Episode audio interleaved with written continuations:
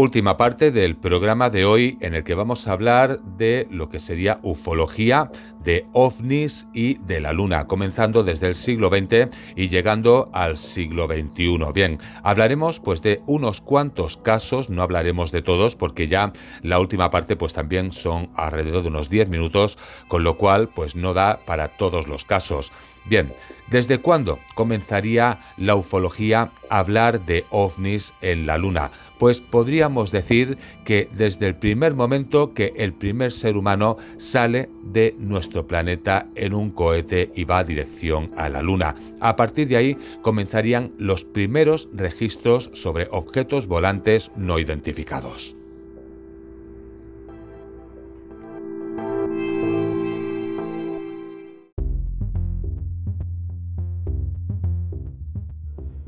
Desde que el hombre comenzó a salir al espacio, la mayoría de los astronautas fueron testigos de increíbles avistamientos de luces y extraños objetos que los acompañaron en casi todos sus viajes orbitales. El primer hombre en salir al espacio, el norteamericano John Glenn, también fue el primero en dar cuenta de la presencia ovni en el espacio profundo. A pesar de que la NASA no reconoce oficialmente las fotos y filmaciones, muchas de ellas han sido filtradas y se han publicado en muchos prestigiosos medios de todo el mundo. Desde que fue lanzado el primer satélite artificial por parte de los rusos, han sido reportados muchas veces avistajes de distintos objetos. Si seguimos hablando de todo esto, las misiones Géminis y especialmente casi todos los vuelos de las misiones Apolo han sido testigos de la presencia de estos extraños aparatos que son una muestra más de que no estaríamos solos en el infinito del universo y que somos observados por otras civilizaciones en el espacio. Sin ir más lejos, durante el alunizaje del Apolo 11, los astronautas Armstrong, Collins y Aldrin manifestaron que extraños objetos acompañaron al módulo lunar Águila antes de que alunizara y aún después de esto. Por supuesto que estas manifestaciones fueron desmentidas por las autoridades de la NASA, como fue siempre su costumbre en estos casos. Pero vamos a dar más detalles sobre todo esto. Resulta que cuando la misión Apolo 11 aluniza, dos naves no identificadas se encontraban estacionadas en la superficie de la Luna observando atentamente toda esta maniobra. También existen fotografías sacadas desde el módulo de comando de los extraños aparatos que acompañaban a esta misión. Cuando finalizó la misión del Apolo 11, los astronautas tomaron rumbos distintos, pero las manifestaciones de muchos hombres que participaron en distintas misiones Apolo, en especial Armstrong y Aldrin, confirmaron la presencia de los misteriosos objetos volantes a pesar de la opinión contraria de las autoridades. Pero ante todo esto, ¿cómo se podrían contradecir o refutar el testimonio más que cualificado de estos astronautas que estuvieron allá arriba cara a cara con estos objetos? Pues incluso hay firmes versiones del Apolo 11 que debió cambiar sobre la marcha y en forma urgente el lugar elegido originalmente para el alunizaje. Otros detalles que podríamos explicar es que hay un diálogo entre los astronautas del centro de control de Houston donde mencionan la existencia de extrañas naves que se mueven sobre la superficie de la Luna. Este diálogo, top secret, fue captado por un radioaficionado italiano y reproducido textualmente y por supuesto fue negado por las autoridades. Sin embargo, es cada vez mayor el número abrumador de pruebas de la existencia de estos objetos y sus tripulantes que en muchos casos en los últimos tiempos se muestran abiertamente e incluso mantienen algún tipo de contacto. La última misión de la serie Apolo, que fue la Apolo 17, donde podríamos hablar que el astronauta Eugene Cernan escribió las iniciales de su hija en el polvo lunar. Él cerró la escotilla de su módulo de comando y justo antes de despegar dijo, larguémonos de aquí. Bien, pues esta sería la última palabra que diría un ser humano antes de no volver a pisar pues nunca más el satélite hasta día de hoy.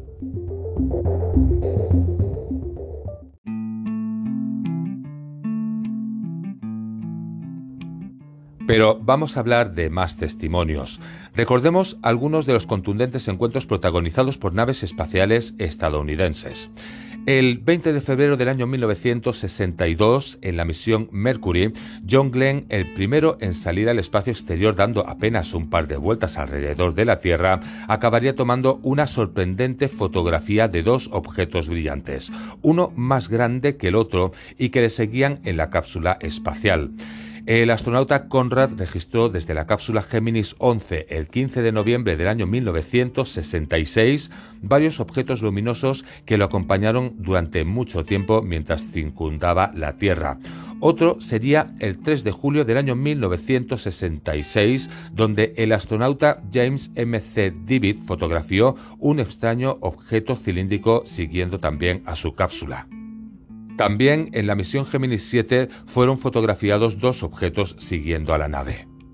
Si seguimos con todo esto, en julio del año 1969, Neil Armstrong, el primero que caminó sobre la Luna, fotografió a dos ovnis claramente en la superficie y vio una enorme nave suspendida sobre él durante la caminata, y se vieron perfectamente en las filmaciones y fotos que aún hoy circulan.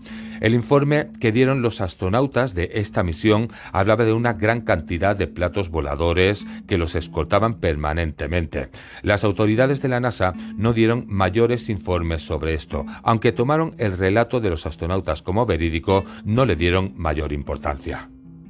Hablar de todo esto es hablar en concreto que en todas las misiones espaciales hubo una serie de extrañas experiencias con objetos no identificados y nunca aclarados. Hablando de todo esto, el ex astronauta Brian O'Leary, profesor de física y astronomía de la Universidad de Princeton, fue el primero en romper el silencio impuesto por la NASA y el Departamento de Defensa a los astronautas. En una conferencia brindada en la universidad sobre el espacio y su conquista, señaló que, a la luz de mi experiencia y de acuerdo con las investigaciones realizadas en el espacio, se debe tomar el fenómeno ovni y las inteligencias de otros mundos como algo que forma parte indisoluble de nuestra realidad cotidiana. Hay cosas que no se pueden negar. No podemos tapar el sol con una mano. Es hora de que se conozca la verdad definitivamente. Todas estas declaraciones no son presunciones ni testimonios aislados, sino que solamente son algunos de los miles de relatos fundamentados de hombres de ciencia y pilotos cuidadosamente elegidos y entrenados para volar al espacio exterior, más allá de cualquier fantasía y todo intento por descalificar la realidad actual del fenómeno ovni.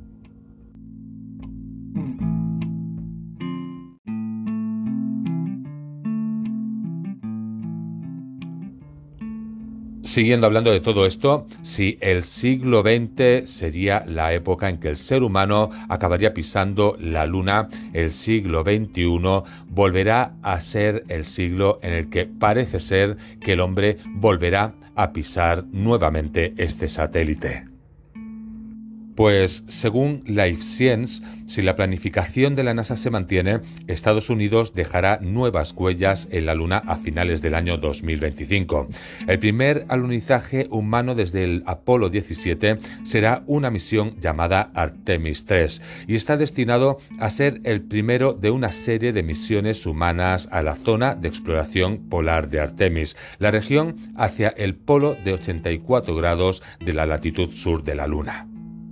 Pues una nueva investigación sugiere que los futuros visitantes de la región del Polo Sur lunar deberían estar atentos a la evidencia de vida en cráteres fríos permanentemente sombreados. Se buscarían organismos que podrían haber hecho el viaje desde la Tierra. La vida microbiana podría sobrevivir potencialmente en las duras condiciones cerca del Polo Sur lunar. Esto es lo que dicen según los expertos. Y si todo esto que os estoy comentando se acaba volviendo una realidad a finales del año 2025, podríamos llegar a volver a tener imágenes o información de objetos volantes no identificados que siguen a los cohetes de la NASA hasta la Luna. Incluso podríamos llegar a tener información sobre objetos volantes en la misma Luna. Bien, pues todo esto habrá que esperar por lo menos pues casi dos años para saberlo. Pues con todo esto ya llegamos al final del programa de hoy.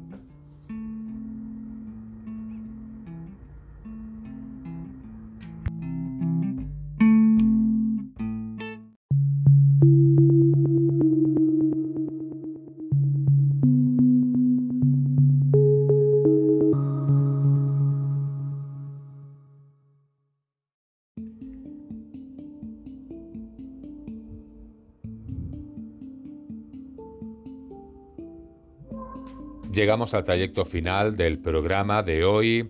Hemos estado hablando pues bastante de la luna. Hemos estado hablando como en el programa anterior que estuvimos hablando de antiguas civilizaciones y lo que se pensaba sobre la luna, mitologías. Después hemos pasado en el programa de hoy que hemos empezado hablando de la Edad Media. Hemos estado hablando de los selenitas, lo que se creía sobre ellos. Hemos llegado al siglo XX y como último hemos llegado pues en un rápido repaso a lo que es el siglo XXI y el proyecto Artemis 3.